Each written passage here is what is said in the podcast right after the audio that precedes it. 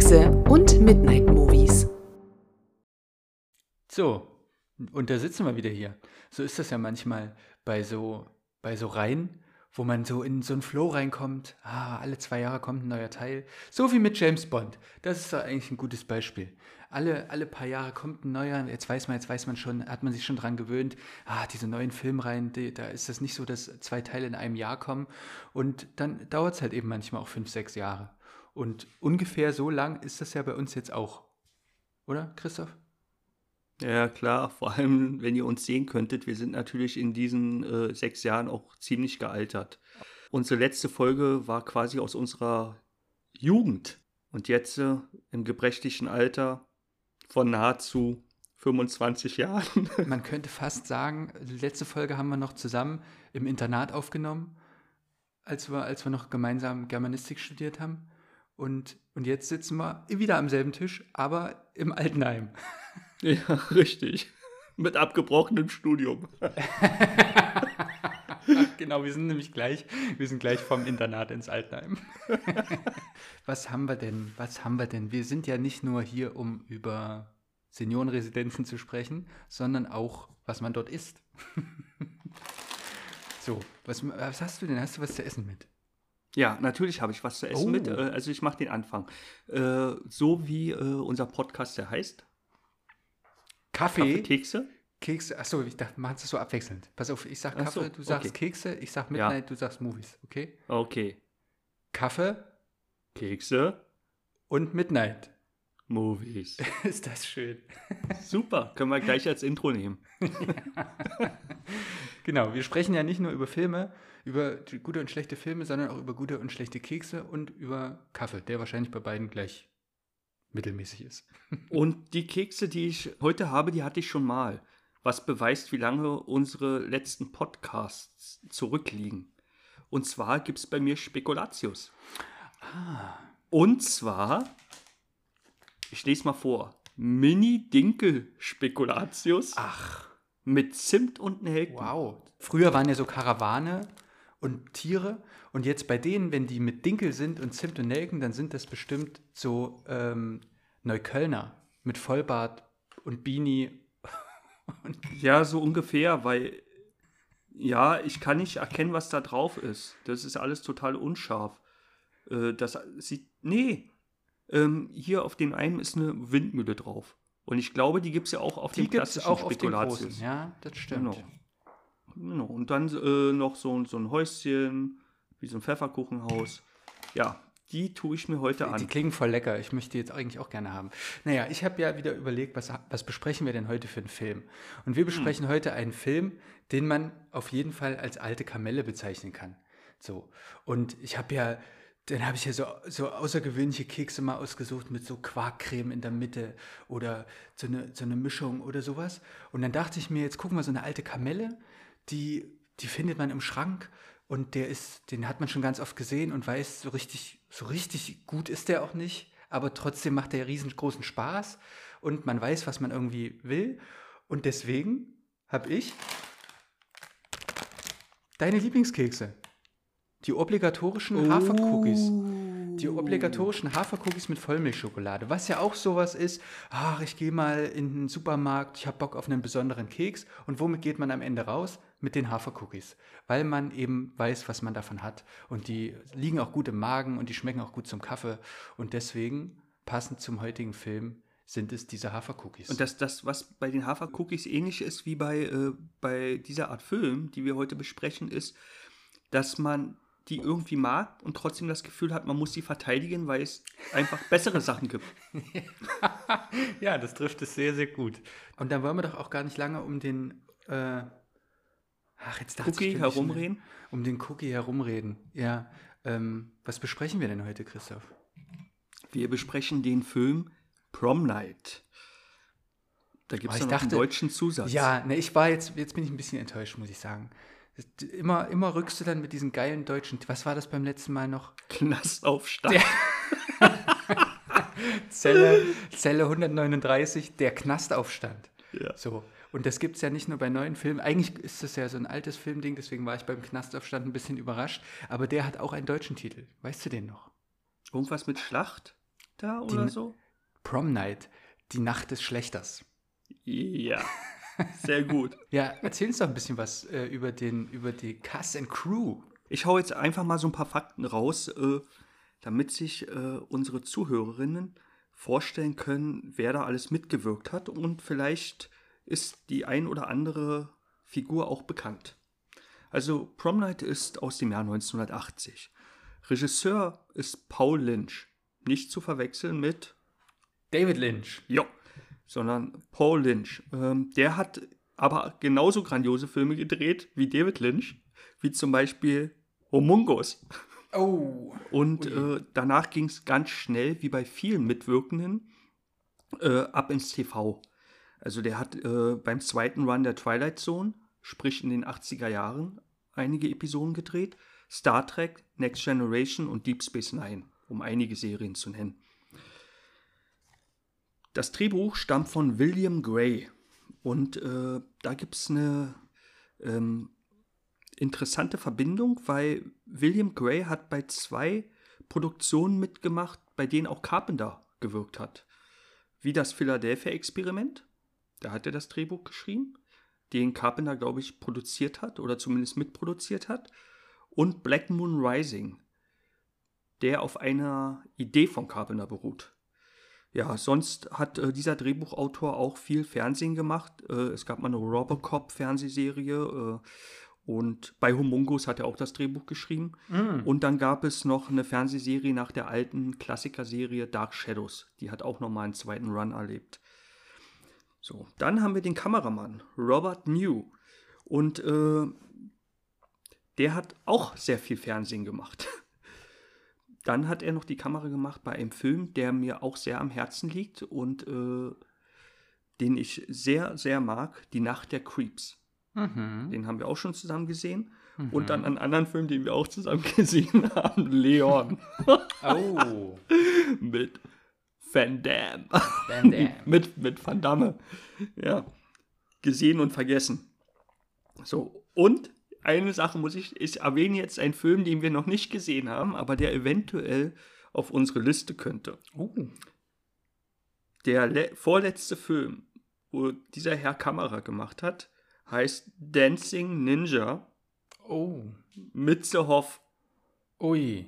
Eieieiei, das ist ja eine Kombination. Ich glaube, Herrlich. das ist ein ganz schlechter Film, aber vielleicht auch sehr lustig. Ja, da denke ich doch jetzt schon drüber nach, welchen Keks ich mir dazu gönne.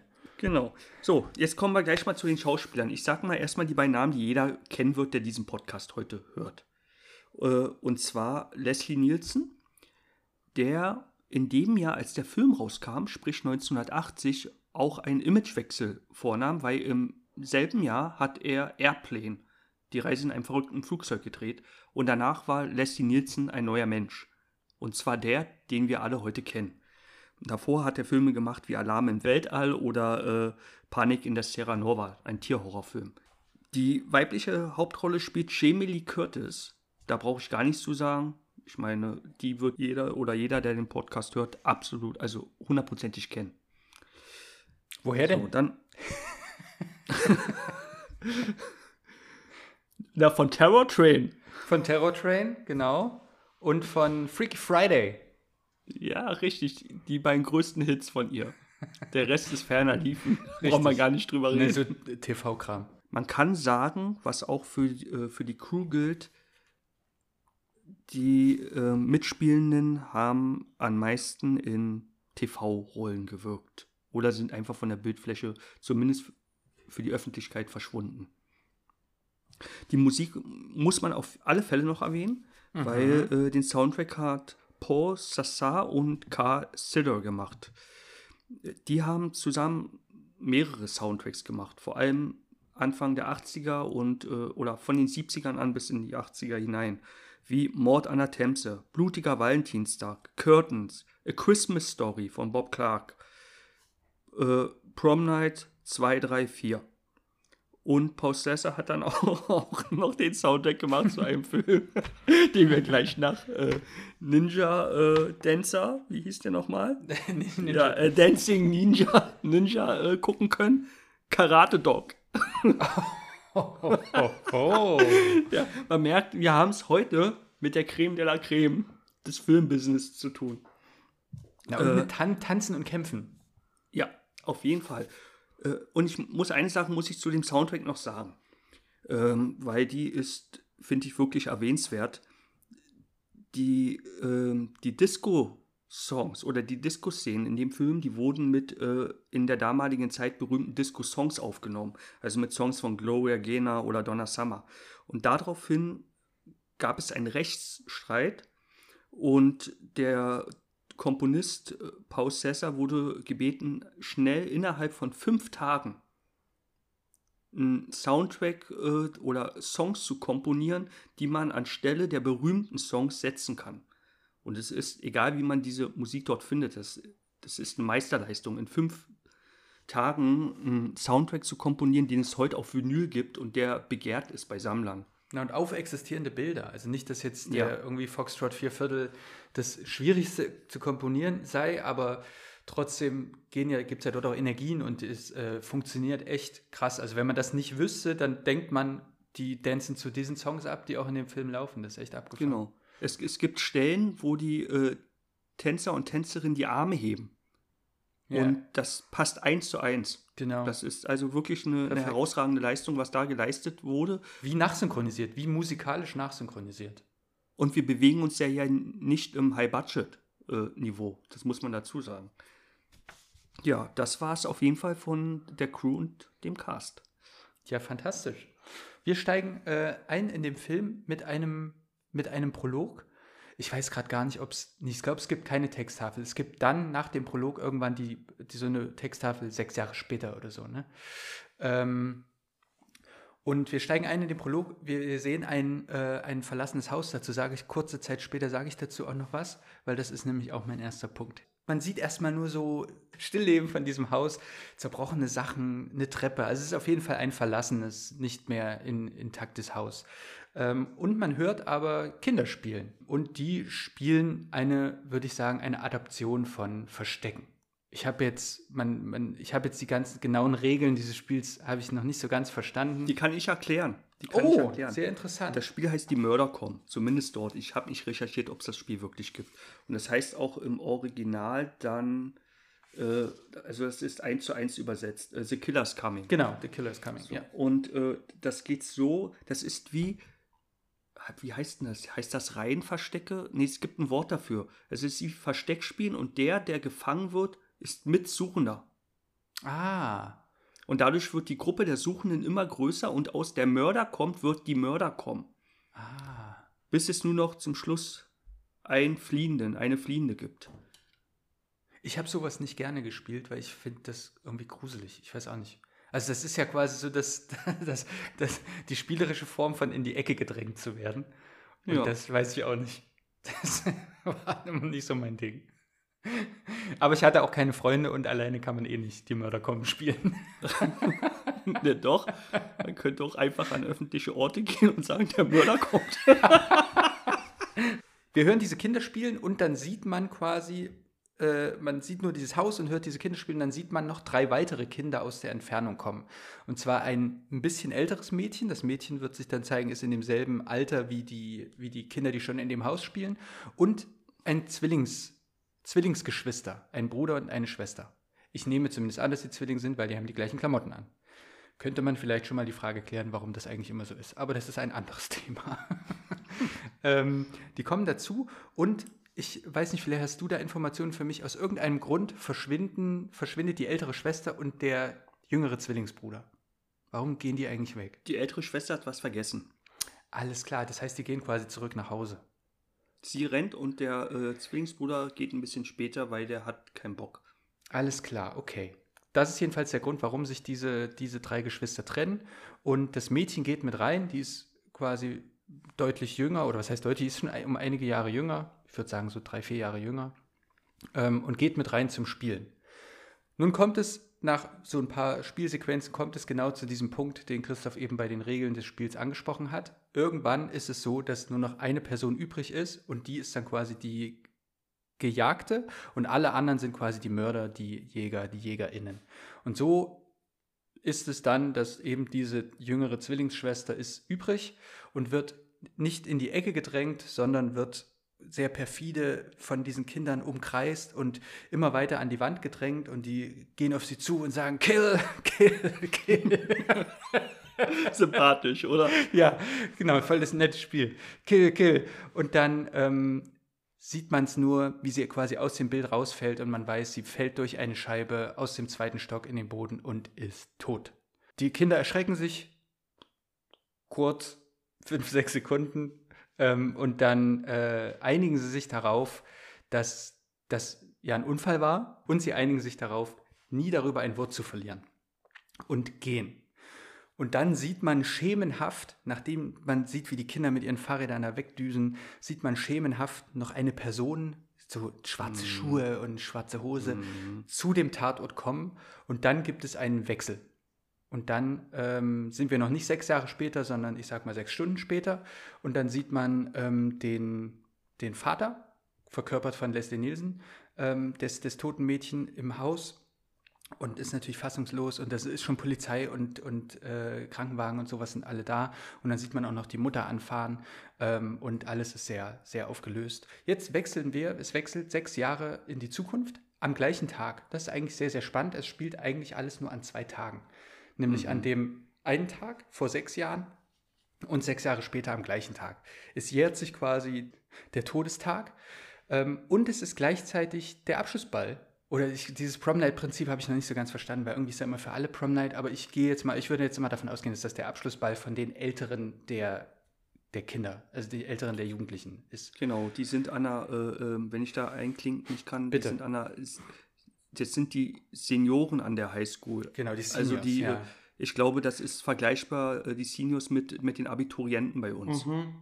Genau, richtig. Es gibt ja so Senior Prom noch und der andere Prom. Mhm. Aber du hast recht, das sind quasi die, die die Schule verlassen.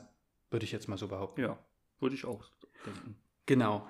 Ähm, und die bereiten sich quasi auf die Prom Night vor, die heute Abend dann schon stattfinden wird. So, das heißt, gerade in dem, in dem Haus der Familie von dem toten Mädchen, wo jetzt quasi noch die ältere Schwester übrig ist, gespielt von Jamie Lee Curtis, ähm, und eben der Bruder, der übrige Zwillingsbruder. Mhm. Ähm, und da ist es halt natürlich ein sehr zweigleisiges, zweischneidiges Schwert. Ich wechsle die Metapher, die ich bis zu Ende mhm. erzählen kann.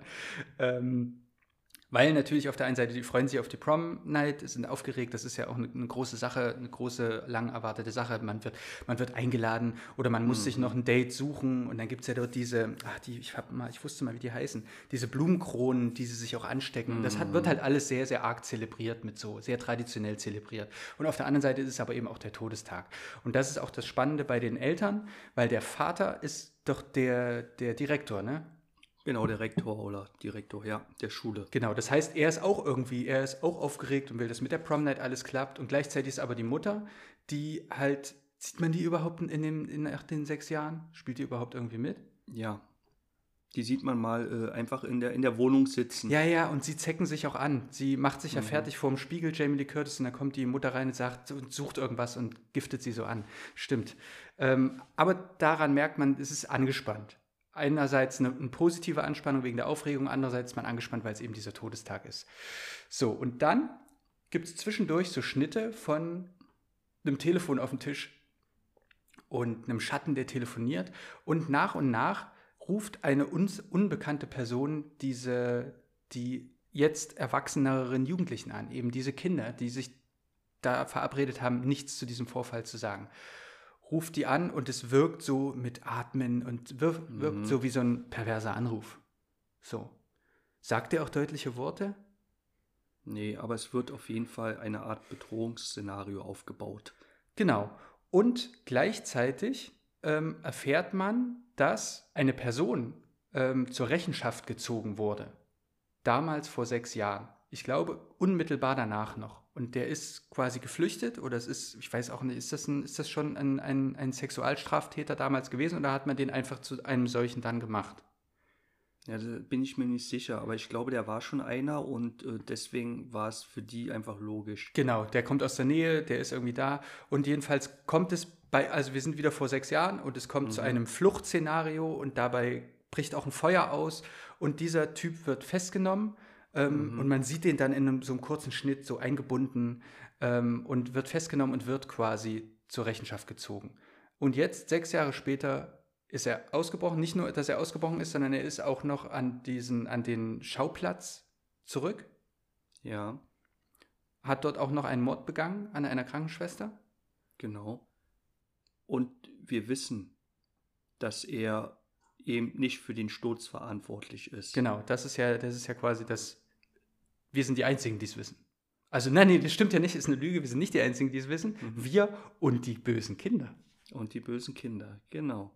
Und das ist sozusagen die Grundprämisse des Films. Genau, und viel mehr wollen wir gar nicht erzählen. Ähm, ich finde, das ist, eine, ist, ein, ist erstmal ein super spannendes Szenario. Ähm, ich finde, das ist auch eine coole, ist, ist cool lokalisiert, dass man irgendwie weiß, es spielt nur an diesen zwei Tagen eigentlich. Und man weiß, also man hat in, in, ja, in beiden dieser Spannungsfeldern, Prom Night als auch eben dieses Slasher-Krimi, Whodunit-Szenario, hat man Sachen, die sich so zuspitzen. Und das finde ich immer cool, weil man weiß, man arbeitet auf diese Prom Night hin. Und natürlich als Filmschauender weiß man auch, ähm, da wird auch das Finale stattfinden. Und das finde ich sehr, sehr cool. Und ähm, ich würde, hast du einen Punkt zum Prolog? Nee. Dann würde ich noch mal wieder sechs Jahre zurückspringen. Ja, das passt doch. Und würde quasi fast mit dem ersten Bild einsteigen, mit meinem ersten Punkt. Ähm, der wirkt jetzt, aber ich glaube, das ist auch ein bisschen das Besondere an dem Film. Der wirkt jetzt total deep und wie ein ganz besonderer Punkt, aber eigentlich ist er auch unfassbar offensichtlich. Ähm, aber es macht eben auch ein bisschen Spaß, wie offensichtlich sich daran auch so gehangelt wird während des ganzen Films. Das erste Bild, was man nämlich sieht, ist zwar das Haus, aber man sieht das Haus nicht direkt, sondern man sieht das Haus durch ein zerbrochenes Glas. Und dieses Bild von zerbrochenem Glas zieht sich durch den ganzen Film. Das ist auch gar nicht gespoilert, wenn ich das jetzt sage, aber zerbrochenes Glas ist auch eine Mordwaffe, die benutzt wird. Ähm, überhaupt sehen wir das ganze Haus, bevor wir die ersten Kinder sehen, immer nur durch oder mit zerbrochenem Glas. An, mit einem zerbrochenen Spiegel, durch ein zerbrochenes Fenster sehen wir einen Flur, bis man irgendwann zu diesen Kindern kommt. Ähm, und durch diese Versatzstücke, die man sieht von dem Haus, sieht man, ist es eben auch einfach alles so, es sind halt eben auch nur zerbrochene Teile und wir wissen das meiste, aber die Leute, die dort irgendwie sind, die Kinder wissen nur ein zerbrochenes Teil, die Polizei, die mitspielt, weiß nur ein zerbrochenes Teil. Und eben nur, wenn man all diese zerbrochenen Teile zusammensetzt, dann, und das wird natürlich am Ende passieren, wie es sich für so einen Film gehört, dann erkennt man erst das große Ganze, was es mal war, mhm. wie, wie das Fenster denn überhaupt ausgesehen hat. Finde ich auch irgendwie spannend. Ich bin mir, ich glaube nicht, dass es eine gewollte Metapher ist, aber eben auch zu sagen, ähm, man hat diese Zwillinge und es ist ja das sind ja eben Zwillinge und die werden mhm. auch irgendwie zerbrochen in diesem Moment. Ja. Ähm, und auch da fehlt dann irgendwie ein Teil. Und eben auch in dieser Familie, die eben auch zerbrochen ist, weil manche sind eben aufgeregt wegen dieser Prom Night, manche sind aufgeregt, weil es dieser Todestag ist. Ähm, und dann mochte ich auch sehr dieses Bild, ähm, die fliegt, genau, und die Schwester fliegt auch durch eine Scheibe. Die Schwester ist auch, ich glaube, sie war es, oder ein, bei diesem ähm, Fangenspielen, äh, Versteckenspielen rennt sie auch mal durch eine Tür, die Tür fällt um und dann zerbricht auch eine Scheibe. Also alles, dieser ganze Prolog besteht irgendwie so aus zerbrochenem Glas. Und mhm. jetzt so ein bisschen die, die Quintessenz, wie das, wie ich finde, wie das noch nett zusammenkommt. Wir haben ganz viele Aufnahmen von der Disco-Kugel, die ja die Lichteffekte auch macht über so eine, über so eine Glasstrukturen, die dann eben durch die Reflexion schon Lichtpunkte. und Glasmosaike und so, genau. die da drauf sind. Ja, und dieses Bild zieht sich so durch. Also es gibt dann auch noch eine Szene, ich sage nicht, wo die ist, dann spoilere ich da auch nicht. Ähm, da sind welche im Bad und dann gibt es so einen bedrohlichen Moment und man sieht eigentlich nicht, was passiert, sondern man sieht nur das Resultat und dann gehen die quasi zurück in das Badezimmer und dann ist ein Spiegel zerbrochen. Ich glaube, dass du da nicht überinterpretierst. Ich könnte mir vorstellen, dass das gewollt ist. So wie das, das Glas ja auch die äh, Perspektive verändert oder den Blick äh, entfremdet. So wie äh, man guckt ja eben nicht durch Glas oder durch ein funktionierendes Fenster, sondern durch beschädigte Sachen, so dass der, als ob der Blick verstellt ist für die Wahrheit beispielsweise. Und äh, das ist schon ein Thema in dem Film, das immer, immer wieder aufgegriffen wird. Ja, ich finde die, find diese Eingangssequenz auch, äh, ich finde die, diesen, nennen wir das jetzt Prolog, ich finde das, ich finde die super. Weil wir haben ja in, in, in vielen Slashern haben wir so einen Prolog und äh, dort ist es aber so, der Prolog beginnt und die Titelsequenz oder der, der Titel des Films und äh, die Mitwirkenden, das läuft einfach nebenher ab. Und, und wir sind aber schon im Geschehen drin. Also es ist nicht so wie Prolog, Cut, Titel, Cut, Gegenwart, sondern es geht ineinander über. Gut. Mein Punkt bezieht sich auf die, äh, äh findet ungefähr in der Minute 50 bis 51 statt. Der ist auch nur ganz kurz, der ist auch nur eine Minute. Und da passt es zusammen mit dem, was du, was Matthias gerade gesagt hat, dass äh, das kann total nebensächlich sein. Das spielt bei dem Film eventuell überhaupt keine Rolle. Und das ist auch, also man denkt dann, ah, das ist zu viel jetzt reininterpretiert. Oder das eine Minute wird einfach total toll gefunden. Und wenn man den Film guckt, da spult sich diese Minute einfach ab, ohne dass man darüber nachgedacht hat. Wie eben der Anfang. Und da geht es so, äh, die Minute 50 oder in der Minute 50 sehen wir leere Aufnahmen vom Schulgebäude. Von dem Schulgebäude, wo die Prom Night stattfindet. Sprich von der Gegenwart und diese Aufnahmen sind wie, und jetzt sind wir wieder bei, bei dem Glas oder bei der Diskokugel, wirken wie ein Spiegel zu den Aufnahmen bei dem Fangespiel. Weil bevor wir die Kinder sehen, im Prolog haben wir auch die leeren Räume, so mehrere Aufnahmen. Manchmal ein bisschen dynamischer, also dann wird ein bisschen gezoomt, oft auch einfach nur still oder äh, statisch.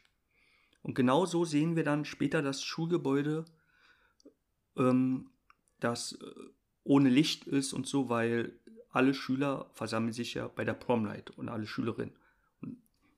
So, und wir haben diese Szenen, wir haben diese Spannungsmusik und wir wissen, irgendwas ist dort, irgendwas geht dort um. Und dann kommt ein Cut und das ganze Setting wechselt und auch die Atmosphäre und wir sind zum ersten Mal bei der Prom Night. Und plötzlich hören wir, da läuft dann so ein Song, Dancing in the Moonlight, das ist so ein totaler Opener und alle, alle Tanzenden sind fröhlich und sind gut gelaunt und wir erleben innerhalb von einer Minute das totale Kontrastprogramm zu diesem leeren Flur. Ist das das, wo Jamie Lee Curtis mit, ihr, mit, ihrem, ähm, mit ihrer Begleitung zum ersten Mal auch reinkommt? Genau, genau. Ja, und das ist ja total, die ist richtig, richtig gut. Weil wir ja. haben ja vorhin schon festgestellt, da sind eine Menge Gurken am Start, die da auch mitspielen. Mhm. Und Jamie Lee Curtis, sie mag vielleicht nicht die beste und größte Schauspielerin aller Zeiten sein, mhm. aber sie hat wahrscheinlich von allen, die dort mitspielen, bringt sie das meiste Talent schon mit. Absolut. Und die spielt diese Szene unglaublich gut, weil die kommt rein und man, ja die war, war, bestimmt aufgeregt halt die ganze Zeit und kommt dann rein und sieht, es ist geil, die Stimmung ist gut. Ähm, ihr Bruder ist auch der DJ, wenn ich mich recht erinnere. Ja. Und alles erfüllt sich so und dann strahlt sie das auch so aus. Das ist sehr schön. Genau, dann hast du es genauso gesehen. Genau, da, ich möchte auch darauf eingehen, dass, also man, wir sehen die Tanzenden und das meiste waren, also bei den Statisten und so, das waren alles Amateurschauspieler. Selbst die anderen Schauspieler und Schauspielerinnen von unseren Hauptdarstellerinnen, die sind äh, die kommt frisch von der, von der Theaterschule. Bis auf Jamie Lee Curtis, Leslie Nielsen und ältere Schauspielerinnen. Und ich habe das Gefühl in dieser Szene, dass die wirklich, die, die tanzen und die sind fröhlich alle. Die sind gut drauf. Und da läuft diese Mucke und in den Gesichtern oder aus den Gesichtern, glaube ich, zu lesen, hey, geil, wir drehen diesen Film mit dieser Schauspielerin von Halloween. das, das, das Lachen, das wirkt halt nicht gespielt. Und ich glaube das, weil die nicht gut genug sind. Und dann kommt Jamie Lee Curtis rein und man muss einfach sagen, sie dominiert jede Szene, wo sie mitspielt. Mhm. So gut spielt sie dann schon. Und gerade wenn sie dann dort reinkommt, da gibt es auch diese ein, äh, diesen, diesen einen Schnitt zu ihrem Bruder, der oben der DJ ist, und der lacht dann so einmal ins Publikum. Und das sieht auch so echt aus, als freut er sich einfach bei diesem Film mitzumachen. Wenn man dann in die Filmografien guckt von diesen Leuten, weiß man, da kommt nicht mehr viel. Vielleicht denken sie auch alle, wir sind die nächste Jamie Lee Curtis. So. Aber Jamie Lee Curtis wird ihren Weg weitergehen. Und ich finde, dass, dass, dass, dass, das kommt so total rüber in, in dieser Freude, die die dort empfinden. Ja, und dann es ja. Ja, der ist sehr schön, der Punkt weil es eben auch, ähm, weil es eben auch als Spiegel so schön funktioniert, dass man, dass man ja sofort zurückversetzt wird in diese Anfangssequenzen, in diese stillen Mhm. Räume. Und jetzt hat man ja schon die Erfahrung der Anfangssequenz gehabt, wo was Schlimmes passiert. Und Mhm. man, man spielt jetzt so ein bisschen damit und weiß, okay, jetzt habe ich wieder diese leeren Räume, es spitzt sich wieder zu was zu, man hat diese in Anführungsstrichen spielenden Jugendlichen, wie du eben beschrieben Mhm. hast, irgendwas wird passieren. Richtig. Und man darf ja nicht vergessen, so, so grausam der Prolog wirkt, und der ist ja auch dahingehend sehr gut gemacht, die Kinder, die dort in diesem verlassenen Schulgebäude, das war auch ein Schulgebäude, spielen, die machen das ja nicht in der Absicht, jemanden umzubringen oder einen Unfall herbeizuführen. Die spielen ja dort wirklich. Und dann passiert etwas. So wie die Jugendlichen dann auf dieser Prom Night einfach sind. Mit, mit, dem, mit dem Gefühl, erstmal eine tolle Zeit zu haben. Und für die, Fam für die Familie ist es ja auch noch wichtiger. Weil wir wissen, am gleichen Tag ist auch der Todestag. Also dieses Abstand und Distanz gewinnen. Gut, der Punkt ist bei mir durch. Sehr gut. Ich ähm, habe, vielleicht rutschen wir in der Handlung ein bisschen zurück, aber dafür passt es sehr, sehr gut zu dem, was du gerade beschrieben hast, sich für Aufnahmen Zeit zu nehmen, Aufnahmen stehen zu lassen. Und ich habe dort ein Kontrastprogramm, der auch damit spielt, ähm, sich für Aufnahmen Zeit zu nehmen, aber viel weniger. Und zwar, ähm, und die, die finde ich sehr, sehr, finde ich für die Zeit sehr, sehr besonders. Und man hört ja schon so ein bisschen an unserem Ton, den Film guckt man jetzt nicht, weil man den Film sehen will, der 13 Oscars gewonnen hat und 56 Golden Globes nominiert war, sondern den Film guckt man, weil man trotz dieser perfiden Handlung, das ist aber, das braucht man nicht immer wieder zu sagen, wer jetzt unseren Podcast hört, der weiß, wir behandeln jetzt Filme, die haben eine perfide Handlung und sollen trotzdem irgendwie Spaß machen. Aber zumindest braucht man mit dem Film, da bin ich mir sicher, kein schlechtes Gewissen haben, wenn man dabei Spaß hat. so wie vielleicht bei unseren vorangegangenen Filmen, die wir besprechen. Sondern der Film macht wirklich Spaß. Und das ist ja auch das Schöne, dass sich für diese Tanzszenen, dass sich da so viel Zeit gelassen wird und die so viel Zeit gelassen und man sieht, man schaut diesen, diesen Jugendlichen so cool beim Tanzen und beim Spaß haben zu, dass man es manchmal sogar ein bisschen vergisst, dass man, dass, dass noch was passiert. Ähm, und ich gehe ein Stückchen zurück zu diesen vorhin erwähnten ähm, perversen Anrufen, diesen bedrohlichen, diesen bedrohlichen Anrufen. Und da gibt es so, so schnelles, so ganz, ganz schnelle Schnitte. Das ist manchmal ist das ähm, so ein schneller Schnitt zurück von vor, zu vor sechs Jahren, damit man weiß, welche, welches Kind, welcher Jugendliche jetzt ist, damit man das einordnen kann. Und dann gibt es aber noch so, so schnelle, so, Zwischen, so Zwischensequenzen, Zwischenbilder. Und das Gleiche passiert dann auch, wenn wir zum ersten Mal von dem Sexualstraftäter erfahren. Weil dann diesen vorhin beschriebenen Unfall, das mag jetzt vielleicht, wer den Film nicht kennt, mag jetzt denken, das ist ein, das ist ein voll ausgespielter Flashback. Das ist aber gar nicht so. Das sind nur drei Cuts. Einmal die Verfolgungsjagd, das Feuer und wie der im Bett liegt im Krankenhaus. Und das finde ich abgefahren. Das wirkt wie, wirkt wie, als hätte es vor diesem Film schon einen Film gegeben, der diesen Fall behandelt und man hat nur Bilder davon dort reingeschnitten. Aber diesen Film gibt es nicht. Also die haben quasi eine Story gedreht. Die haben auch Bilder dazu gedreht, Filmmaterial gedreht. Wer weiß, was es da vielleicht noch an Material gibt und haben nur ganz, ganz kleine Sequenzen genommen. Und das finde ich das finde ich total progressiv. Für so einen Film, der ja doch eher, eher einfacher ist, ähm, wirken die so, die sind auch ganz, ganz, ganz, ganz schnell nur. Und das, äh, und das, das sind für mich diese zwei Sachen. Das passiert bei den, ähm, bei den Telefonanrufen, bei diesen perversen Anrufen, und das passiert bei diesem Prolog, dass es so Schnittrhythmen gibt, die nicht nochmal wiederkommen. Das finde ich nur an diesen zwei Stellen. Und das finde ich sehr, sehr besonders. Das, ähm, da, damit habe ich beim ersten Mal gucken auch nicht gerechnet und würde auch mal wieder behaupten, dass das schon auch eine Intention war. Vielleicht war das Material auch schlecht und sie haben gesagt, komm, wir machen das nur ganz, ganz schnell, dann fällt es Ich nicht glaube, so auf. dass das war bewusst. Und ich denke, äh, die Macher, Macherinnen, die, die wussten, welches Publikum den Film guckt und dass das Publikum geschult ist bei dieser Art von Film. Mhm. Dass, dass man keinen großen Rückblick braucht. Und dass, dass das Publikum kann sich viele Sachen zusammensetzen. Also es ist ja auch, äh, in dem Film sind ja Anleihen drin von Carrie, Halloween, Black Christmas bis hin zu Saturday Night Fever. Also alles, was in der Zeit ganz, ganz modern war und Ja. viel gesehen wurde. Und, und das ist, der Film wendet sich an ein geschultes Publikum, könnte man sagen. Und ein Teenie-Publikum, was solche Filme halt einfach äh, im Sommer im Kino guckt Mhm. oder geguckt hat.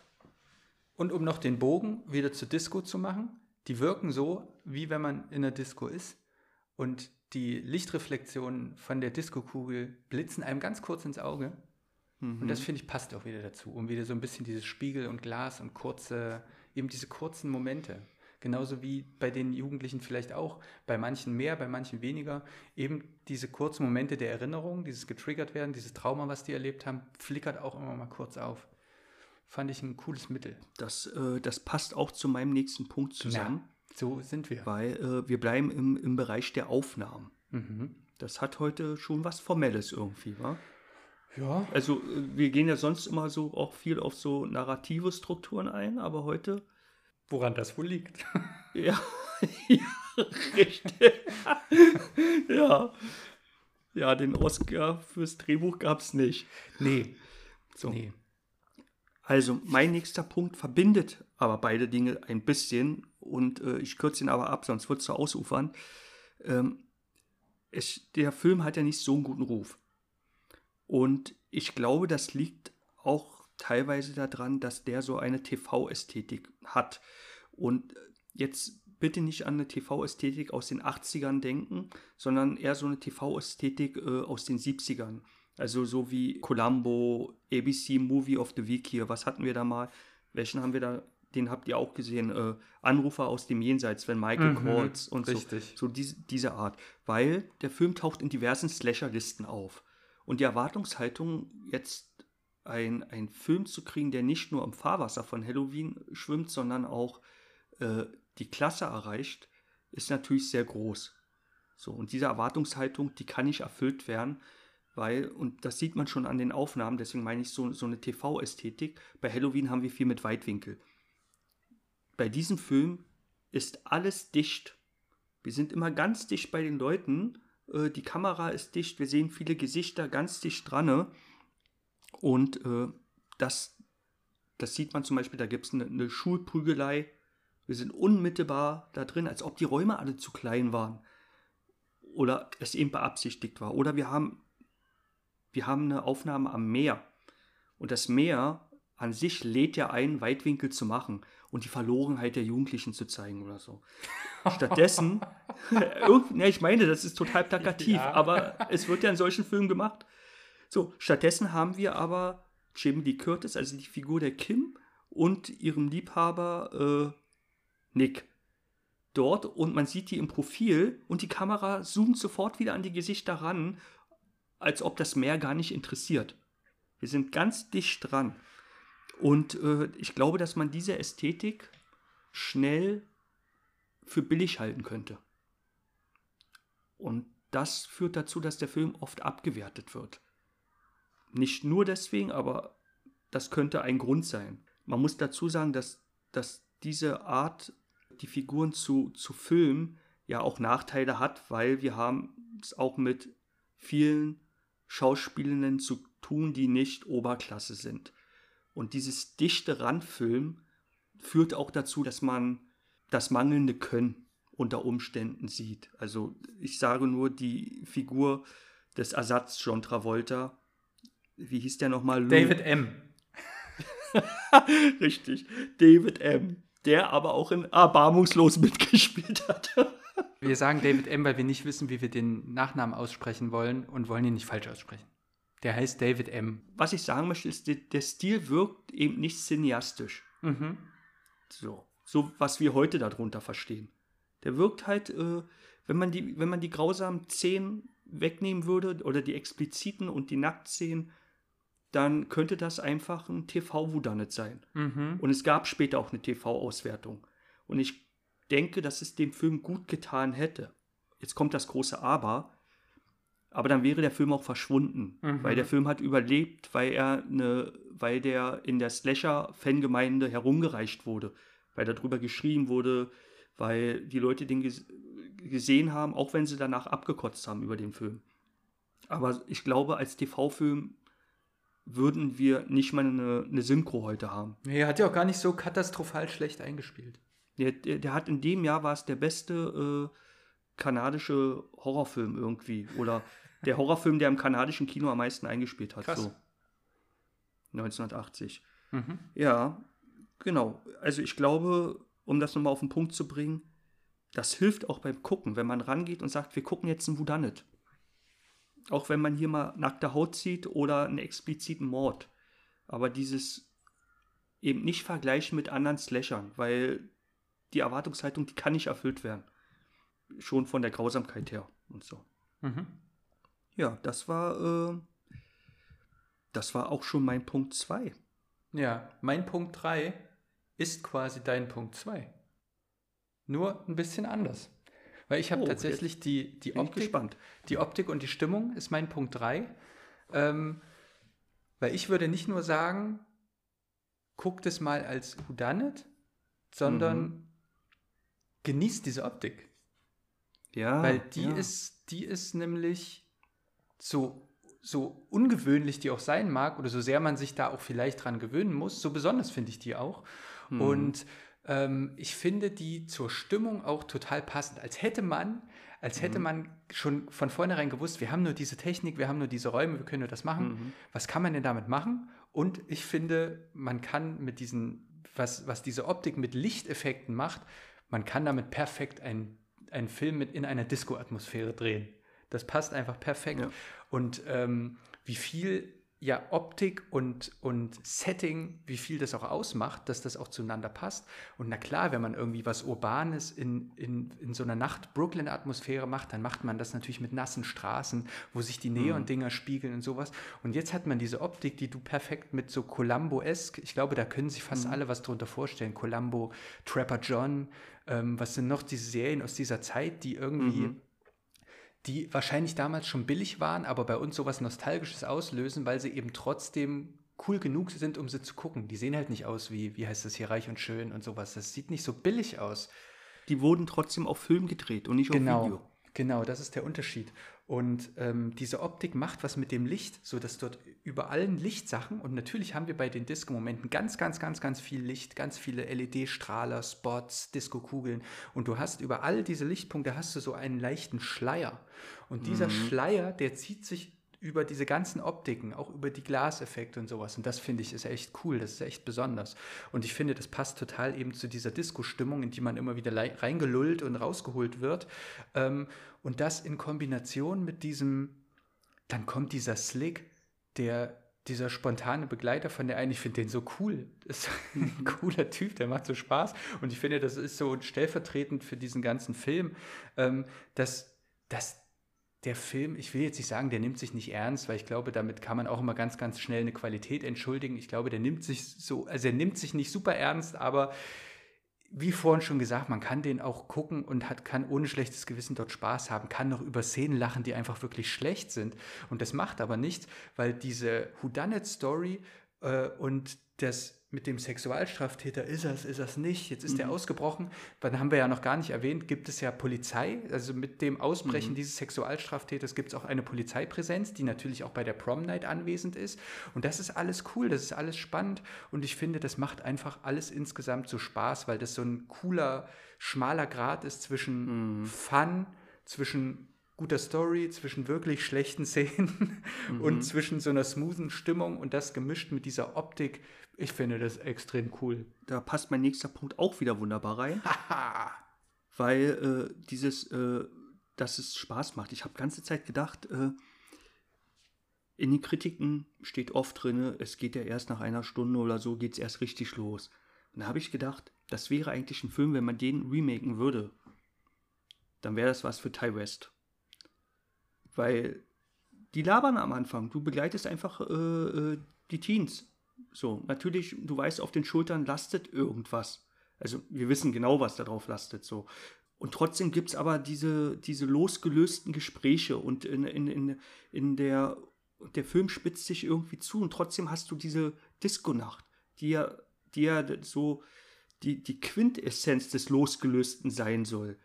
Und das, das hat für mich sowas, also die erste Hälfte ist wirklich wie so ein Laberfilm. Und das meine ich nicht negativ. Das ist ein Hangout-Movie. Wir begleiten einfach die in ihrer Vorbereitung auf diesen, auf diesen wichtigen Abend. Genau, und wenn, wenn der mysteriöse Anrufer da ist, dann äh, wird auch immer in die, in, die, in, die, in die Räumlichkeiten oder in die, in die Wohnungen oder Häuser der, der Teens geschnitten. Und dann kriegen wir wieder so ein bisschen vom Alltag mit, wie zum Beispiel das, äh, wohnt diese Wendy bei der Oma oder ist das eine Mutti, die älter ist? Ja, ich würde das so sagen. Ja, genau.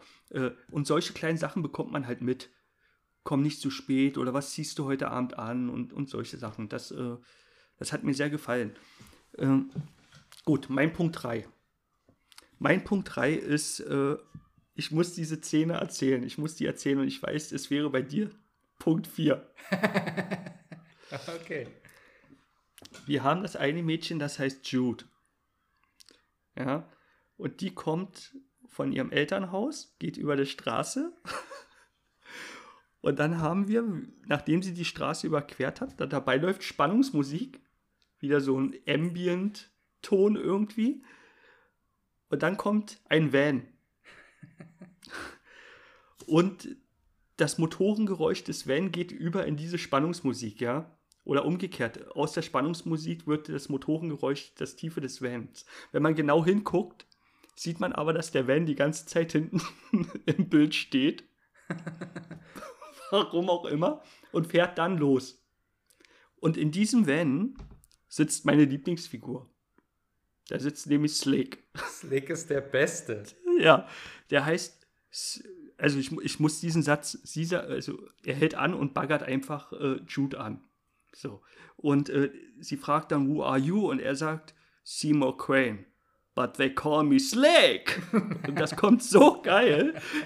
Und die Übersetzung, man kann immer drüber, drüber meckern, aber in der Übersetzung sagt er einfach, äh, Slick die Ratte. ja, und das finde ich aber auch geil, weil das ja. passt zu dem Typen. Das passt zu ihm. So, und der Typ ist so, deswegen meinte ich auch das mit Ty West, dass der wirkt so unverkrampft. Der hat auch nichts mehr auf die Beine gestellt, dann filmmäßig. Und, äh, und äh, seine, die, die Partnerin oder mit der er dort spielt, äh, Jude auch nicht groß, ja.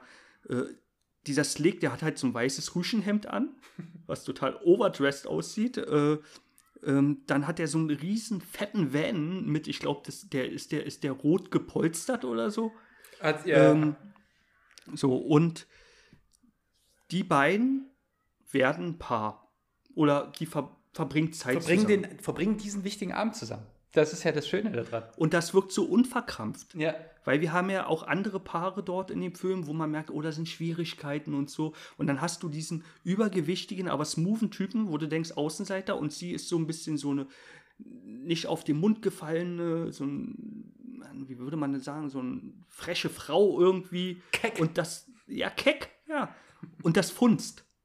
Ja. Das, äh, das klappt äh, super und äh, das geht sogar so weit, die sind dann in diesem Van und dann wollen sie draußen ein bisschen rumknutschen und dann wird das auch ein bisschen umgedreht. Dann sagt Slick, oh, hast du das gehört? Mir ist irgendwie das komisch hier, lass uns lieber in den Van gehen. Und sie so, mm, okay.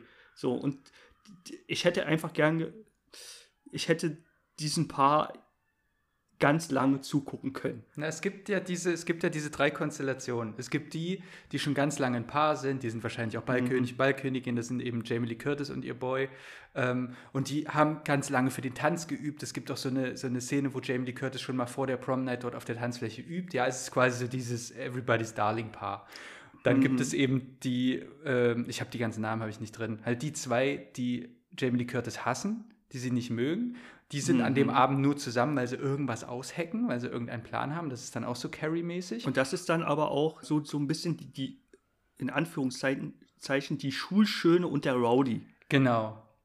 Genau. Und dann gibt es eben dieses Paar, die wahrscheinlich nie damit gerechnet haben, dass sie diesen Abend miteinander verbringen. Und das mhm. Coolste ist, sie den, verbringen den Abend ja nicht mal dort miteinander sondern die mhm. fahren ja weg. Das heißt, dieser, also deswegen wirkt es auch so unverkrampft, weil die eben diesen, diesen ausgemachten Spaßabend, die ja. verbringen den nicht dort.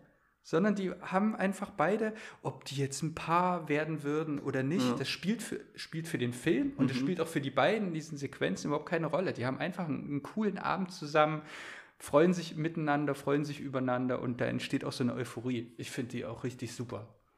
Ja, wieso aus so einer, äh, die sind ein bisschen wie aus so einer 90er Jahre Kiffer Linklater. Äh, ja, Linklater, ja, ja, richtig. Ja, äh, Komödie, weil äh, Stick will dann äh, auch noch eine ähm, ähm, Joint rauchen und dann hat er da so ein Buch äh, amerikanische Geschichte, so ein ustes Teil und da macht, da macht Jude das auf und da sind seine ganzen Tüten drin, aber das ist halt so übertrieben, das ist nicht so, da liegt ein bisschen Gras, sondern das ganze Buch ist so ausgehöhlt, so wie sie im Western eine Waffe drin haben oder sowas. Und äh, ja, die machen Spaß. Die Aber weißt du beide. denn, wer er ist? Weil er, sie stellt ihn ja auch vor, also als ob er gar nicht zu der Schule gehört, als ob er vielleicht Nee, aus dem Nachbarort. zu. Das, das ist ja das Komische in der Anfangssequenz. Man kann die ganze Straße runtergucken. So. Oder hinaufgucken. Und am Ende der Straße sind Büsche. Und da steht, gleich wenn die Szene anfängt, steht ganze Zeit der Van. So, und da kommt er so Ted Bundy-mäßig angefahren. Ja. Hey, du, du, wer bist du? Steig doch mal ein. So. Vielleicht ist Also- er vom, vom Nachbarort und die haben auch Prom Night, aber da ist er halt nicht so beliebt. Und der hat sich Ja. vorgenommen, ich nehme einfach, ich gehe einfach einfach nach Shelbyville und gehe dort und gehe dort auf die Prom und habe dort Spaß mit Leuten, die mich nicht Und, kennen. und dann spricht er sie an und sie steigt ja auch noch mit ein, angstlos. Und deine Theorie würde insofern stimmen. Er ist ja jetzt nicht so, wo man der Womanizer. Nee. Wahrscheinlich ist er durch das, durch das ganze Dorf schon oder durch die ganze Stadt gefahren. Er hat schon 20 andere angesprochen. Richtig. Weil deswegen stand er wahrscheinlich da oben schon, weil er mit irgendjemand anders gequatscht hat und eine Abfuhr bekommen hat. Ja, das hat mir auf jeden Fall sehr, sehr gut gefallen. Also äh, mit, mit, mit dem Typen. Ja, und überhaupt, äh, da muss ich noch äh, zwei, drei Sachen sagen, äh, weil das passt gerade in die Stimmung. Es gibt in diesem Film auch zwei, drei lustige Szenen. Also es gibt viele, aber so explizit lustige Szenen. Da gibt es zum Beispiel äh, die Szene mit Mr. Sykes. Die, also die finde ich wirklich lustig. Es gibt den, den Klischee-Verdächtigen. Kann man das so sagen? Ja, klar. So, und das sind ja immer The, Hausmeister, the Gärtner usual oder... suspect. Ja, richtig. Und er hat natürlich auch eine Brille auf, dessen Steg zerbrochen ist und geklebt wurde. Äh, ach so, der arbeitet als Gärtner und, nee, als Mann für alles, weil der macht ja auch andere Reparaturen in der Schule, oder? Ja, ja, so Facility Management. Ja, dieser Mr. Sykes und da gibt es so eine Wie Anfangsszene. da Willy, geht- wie Willy. Ja, richtig, von Simpsons. Und dann, da geht, äh, das, die Szene ist so geil. Da geht, äh, da geht diese Familie, ich weiß jetzt nicht ihren Namen, wie die Familie heißt, aber äh, ähm, Kim, ihr Bruder und Leslie Nielsen in der Rolle des Vaters gehen zur Schule. Der ja auch sein Chef ist. Ja, richtig. Und, äh, und äh, Jamie Lee, also Kim äußert sich irgendwie verächtlich. Der ist pervers, dieser Sykes oder so. Und lässt die Nielsen als der, der Rektor der Schule schmettert gleich ab. Das, stimmt nicht oder so. Und dann gibt es einen Schnitt zu, dem, äh, zu diesem Mr. Sykes. Und das sieht so überhaupt nicht krank und pervers aus. Also, der steht da mit so einem, äh, ähm, wie heißt denn das, so eine Art Heckenschere, ein Hecken, Heckentrimmer. Irgendwie steht der da und guckt so mit so einem fiesen, das ist so ein ganz komischer Blick auf jeden Fall. Und du denkst dir, aha, Hm. Könnte es, der könnte es sein. ja. Und, und dann gibt es noch eine lustige Szene. Es gibt ja irgendwann ein paar Kills, einfach. So. Und da spielt dann eine Axt eine Rolle. Und dann gibt es einmal so eine Szene, da wird die Axt falsch irgendwo reingehauen in, in einen Tisch oder so. Ja. Und dann, dann rennt der Maskierte drei Schritte raus und dann wieder zurück, weil er die Axt vergessen Ja, hat. fand ich cool. Ja, und da habe ich mich gefragt, das wirk- wirkte so fluffig. War das beabsichtigt? Also, okay, die Kameraperspektive nimmt diese Akt schon cool auf. Aber das hat einfach so, das hat geil gewirkt. Und das sind so kleine, kleine Witze, ohne dass man sich auf den Schenkel klopft, äh, die dort drin sind. Auch manchmal bei den Gesprächen und dann eben bei Slick und so. Und die machen diesen Film dann auch wieder so fluffig. Und das widerspricht auch dem Urteil, der so ein bisschen, wenn, wenn dem Film so Langeweile vorgeworfen wird oder dass der Film langweilig ist einfach. Na, man muss schon Lust haben auf die Stimmung und man muss Mhm. auch, man muss nicht Lust haben auf Tanzszenen, weil habe ich, der Mhm. könnte entfernter nicht sein. Ich hasse Musicals und sowas, aber es ist, wenn es passend ist und es ist so unglaublich Mhm. passend in diesem Film, dann macht das einfach Spaß. Wenn man jetzt einen Film sehen möchte, wo es nach zehn Minuten losgeht und dann anderthalb Stunden Jason nur noch durch den Wald läuft und äh, Menschen in Schlafsäcke äh, einwickelt und die gegen Bäume schleudert, dann ist das der falsche Film. So. Ja. Aber wenn man Bock hat auf so eine Prom Night, auf so eine Teen, auf so eine Campus-Stimmung und dass die so ein bisschen keck miteinander sind und auch mal ein Spruch fällt, der so ein bisschen drüber ist und man sich da aber drüber freuen kann und eben eine coole Krimi-Story, dann ist das doch genau der richtige Film. Den macht der einfach Spaß. Alles kann ja auch nicht falsch gemacht sein, weil ich habe äh, gelesen, äh, der wird in jedem Scream-Teil wird auf den Film referiert Ah, oder sogar erwähnt. cool. So. Und das ist ja schon, das ist ja ein Ritterschlag. Ja. Egal wie der Film ist. Aber wenn Wes Craven sagt, wir referieren darauf, dann ist das eine coole Sache. Ja. Ähm, würdest du noch was sagen zur Verfügbarkeit? Genau, da wollte ich nämlich gerade sagen. Da haben wir wieder das Glück, uns einen Film rausgesucht zu haben, der quasi erst kürzlich eine neue Veröffentlichung erfahren hat, den es jetzt nämlich auf Blu-ray gibt. Und ganz, ganz oft ist es bei solchen Filmen so, dass auch gleichzeitig ein Streaming-Dienst sich die dann unter den Nagel reißt. Und den gibt es zumindest aktuell, Stand Ende November 2021, gibt es den bei Sky. Und ich muss gestehen, vielleicht hast du ja gleich noch ein paar Worte zu sagen, dann gucke ich mal, ob es den nicht auch woanders irgendwo gibt oder ich mache das einfach parallel. Der ist jedenfalls, dadurch hat er auch eine, eine, eine schöne Quali. Ähm, ich habe den jetzt gesehen bei Sky. Ja, bei Join gibt es den auch. Sogar ohne Anmeldung, ohne Account, also ohne, dass man ein Abo braucht. Das heißt, wenn ihr kein Streamingdienst-Abo habt, dann könnt ihr euch den bei Join angucken. Da läuft er zwar mit Werbung, aber das wird jetzt dem Film keinen Abbruch tun. ja, richtig. Der macht Spaß. Der macht Spaß. Ja, und ich weiß, absolut. wir sitzen manchmal auf der Couch und dann hat man eben so diese nostalgische, wenn man eben Slasher-Fan ist und man möchte, und dann gibt es halt eben so die üblichen Verdächtigen wie Scream und Halloween und Freddy und Jason. Und wenn man aber Lust hat, einen fern, wenn man, wenn man auch mal wieder einen, einen Film gucken will, der fern von diesen üblichen Verdächtigen ist, dann ist der total dufte. Dem kann ich mich nur anschließen, Matthias. Sehr schön. Dann war's das, wa? Ja, Super. das, da, sind, da sind wir jetzt durch. Klasse. Dann bin ich schon gespannt. Manchmal ist es so, dass wir am Ende der Podcast-Folge schon wissen, welchen Film wir als nächstes besprechen. Ich glaube, also wir wissen zumindest einen, den wir bald besprechen. Ob es dann tatsächlich schon der nächste ist oder vielleicht der übernächste, das weiß ich noch nicht. Das, da reden wir, da reden wir nochmal drüber. Ja, es wird auf jeden Fall. Richtig, der wird auf jeden Fall dabei sein. Ja. Gut. Ja, dann sag von meiner Seite, ich sag jetzt einfach erstmal Tschüss. Ja, tschüss. Vergiss deine Axt nicht auf der Badkommode. Bis zum nächsten Mal. Tschüss. tschüss.